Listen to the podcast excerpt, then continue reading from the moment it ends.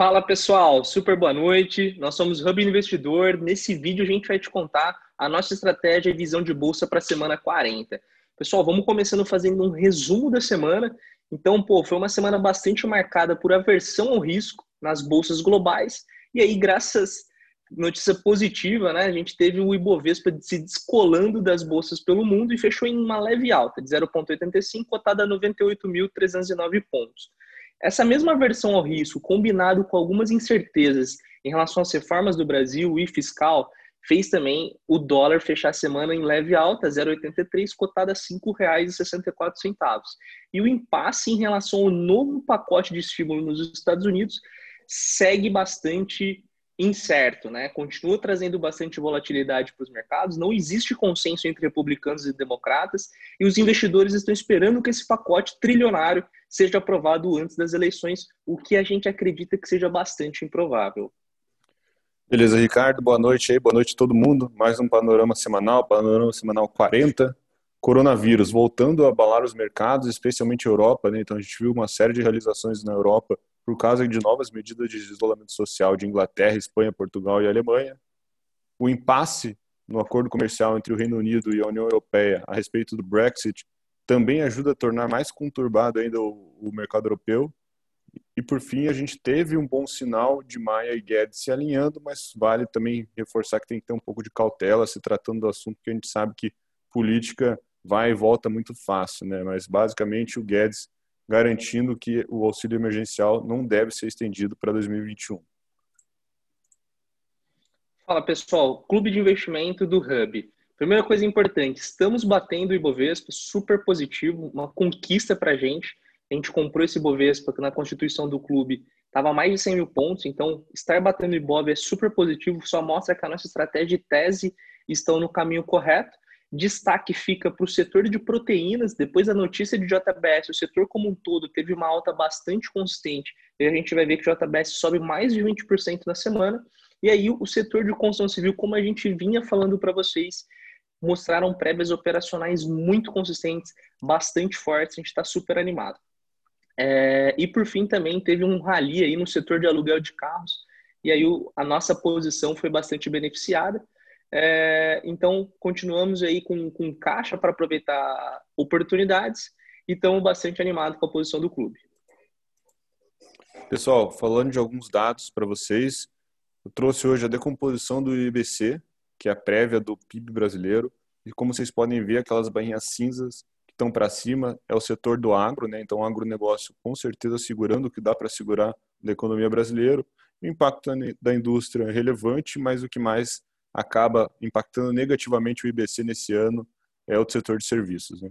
A gente traz também aqui embaixo para vocês verem, isso aqui é a prévia de déficit fiscal dos Estados Unidos, então vai ter o pior exercício dos últimos 75 anos, pior que isso só na época da Segunda Guerra Mundial, e isso é conectado com a dívida americana que já vai bater mais de 100%, 105% é, do seu PIB.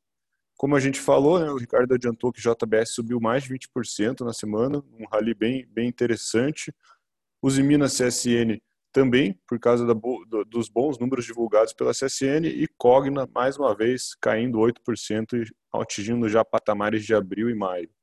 Posições dos estrangeiros, a gente tem saldo positivo nesse começo de mês, já de 1,2 bi. O dólar despressurizado, um pouco mais despressurizado, né? Não, nada muda nos fundamentos do, de, de ter um dólar para cima. Entretanto, a posição comprada agora é bem menor. E por fim, esse futuro também basicamente no zero a zero no saldo final. Agenda, pessoal. A gente vai ter um batalhão, né? Uma, uma série de divulgações de várias grandes empresas do S&P 500, dentre elas Amazon, Microsoft, então bastante número relevante aí que já nesse começo de semana e no Brasil ainda está devagar, mas a gente vai ter VEG, que a gente sabe que é um peso grande do Ibovespa, e IPERA, que é interessante olhar também, principalmente conectando com a parte de bens de consumo deles. Os PMIs, a gente vai ter novamente agendas de PMIs de serviços industrial, Estados Unidos, Euro e Japão. E por fim, vale destacar que no cenário doméstico a gente tem a projeção do IPCA logo na segunda-feira, então com certeza vamos ficar bastante atento, e vencimento de opções na B3, que a gente sabe que deixa o mercado um pouco mais travado que o normal.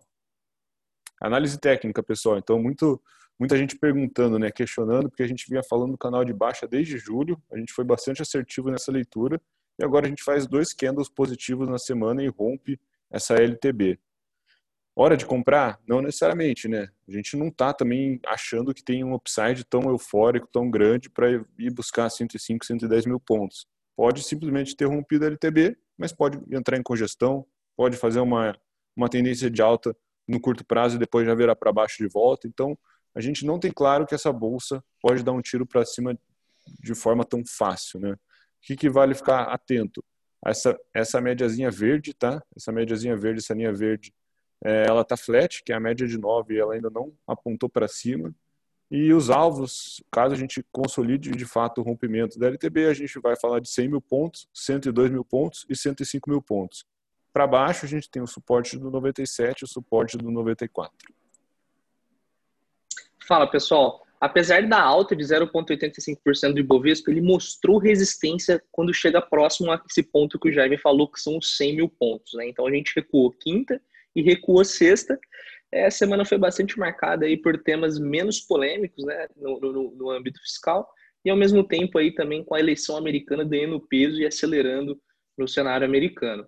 É, nos, no, na Europa, né, bastante crítico o caso de Covid, né, eles fizeram um lockdown muito bem feito na primeira onda, só que agora, pô, com a reabertura meio que normal que aconteçam novos casos, mas tem uma apreensão bastante grande do mercado porque os países vêm é, registrando recordes atrás de recordes e vários países como Itália, França, Itália, Espanha, Alemanha é, anunciando novas medidas de isolamento social. Consequência disso, o petróleo cai, né? Porque existe uma menor demanda e aquelas empresas aéreas todas acabam sofrendo um pouco mais. Na sexta-feira, o Ibov ele descolou do cenário favorável no exterior, muito pressionado por bancos e Petro. Petro, como eu disse para vocês também, muito por conta da cotação do Brent. E o índice aí também antecipa, sofreu aquela pressão dos vencimentos de opções. E aí o dólar, ele engatou a quarta valorização e ele subiu 0,59%.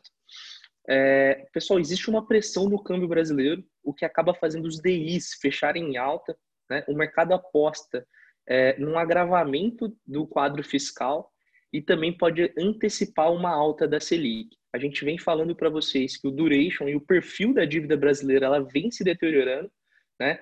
Apesar do, do, do das LFTs, o mercado ter recebido positivamente é, o encurtamento, né, por conta do aumento de liquidez, falando para o país é ruim, né, porque ele tem que pagar ele tem que pagar curto. E aí no destaque, o destaque corporativo da semana foi o balanço da CSN, bastante forte, é, lucro bilionário, recorde, e aí fortes exportações para a China, o que pode acabar ditando o tom de outros balanços aí, como os Minas, como Vale, por aí. E aí os volumes de exportações bastante forte, principalmente puxado aí pela, pela China e Ásia.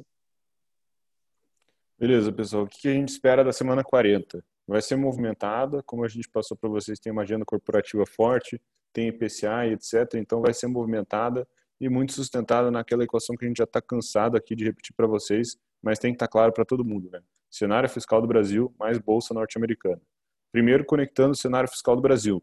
A gente vai ficar super de olho de como vai se comportar essa curva de juros daí, né? A curva da dívida, como o Ricardo comentou, dado que já na segunda-feira a gente tem a prévia do IPCA 15 de outubro e a expectativa é uma aceleração de 0,90 no mês e 3,50 no acumulado 12 meses. Inclusive, o Gustavo Loyola, um é, respeitado ex-presidente do nosso Banco Central, é, disse a Bloomberg na sexta-feira que corre o risco sim de o Brasil ter uma fuga de capitais muito grande caso essa crise fiscal se agrave. Né? A gente tem uma agenda corporativa, como eu falei, super intensa, com uma série de empresas do S&P 500 divulgando seus números. No Brasil, a gente vai ficar de olho em VEG. Apesar dessa semana aí, de duas semanas consecutivas, né, que a gente encontra o rompimento da LTB, a gente continua batendo na tecla da cautela é, acima da euforia, né, dado que por hora 105 mil pontos é o topo de curto prazo e possivelmente até, até porque não um alvo para o fim do ano. A gente já vê bastante leitura alguns research e, bancos de investimento falando de sim 105 mil, ano, 105 mil pontos até o final do ano. Dado isso também, muita gente no Hub questionando para a gente, ah, vocês vão agora desfazer o hedge de BOVA 11 porque rompeu a LTB ou, ou vocês vão comprar mais? Não, a gente não muda a estratégia, E pelo contrário, até a gente já acha que talvez uma bolsa a 105 mil pontos no curto prazo possa ficar um pouco caro, possa ter mais downside do que upside. Daí, por que não até aumentar a posição em BOBA 11? Ou então fazer um preço médio para depois se desfazer quando ela der uma nova corrigida. Lembra que o mercado não sobe reto nem desce reto. Então, a gente está bem claro na estratégia que a gente não vai mudar por hora e a gente vai ficar até um pouco mais cauteloso caso essa bolsa chegue aos 105 mil pontos num, num curto espaço de tempo. Beleza? Falando agora do slidezinho que a gente sempre, sempre traz aqui para deixar uma reflexão para vocês, a gente teve os, o balanço dos bancos norte-americanos nessa semana que passou. Vou falar algum, três exemplos que foram bem, bem positivos. Né? O Morgan Stanley é, teve lucro 25% maior contra o terceiro tri do ano passado. O Goldman Sachs quase dobrou, teve um aumento de 94% no lucro líquido do terceiro tri. E o JP Morgan também cresceu o lucro em 4%. E aí essa, essa manchete é da Veja, né, do, do site da Veja, falando que ações, as ações dos bancos americanos na Bolsa estão travadas, num movimento super análogo ao que a gente tem aqui no Brasil. Por quê? Né? Então, primeiro ponto, esses grandes bancos que estão aumentando muito o lucro, eles têm uma exposição muito grande ao investment bank. E lá o mercado de capitais também está toda, muita pessoa física, muito IPO, etc. E eles estão tirando proveito disso. Já os bancos de varejo, os bancos mais comerciais, eles estão sofrendo um pouco mais. Não está nada desastroso, digamos assim, mas eles estão sofrendo um pouco mais porque eles dependem muito de crédito e a economia está um pouco patinando. Mas o que, que explica todo esse fenômeno, né, na nossa concepção? Primeiro ponto, um aperto, um aperto do spread. Então, lá nos Estados Unidos é até mais intenso isso, porque os juros lá estão zerados e vão ficar por um bom tempo, né? É isso que o Fed adianta para eles. E para quem não tem exposição grande a investment bank, de fato fica complicado. Perspectivas futuras do setor, existem incertezas, isso aqui é total conectado com o que a gente passa por aqui também.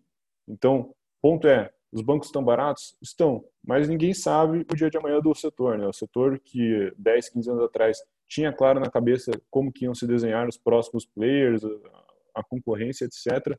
Agora não está claro, né? A gente está falando de Pix, a gente está falando de Nubank, a gente está falando de PicPay. Então, de fato, o setor bancário está pressionado.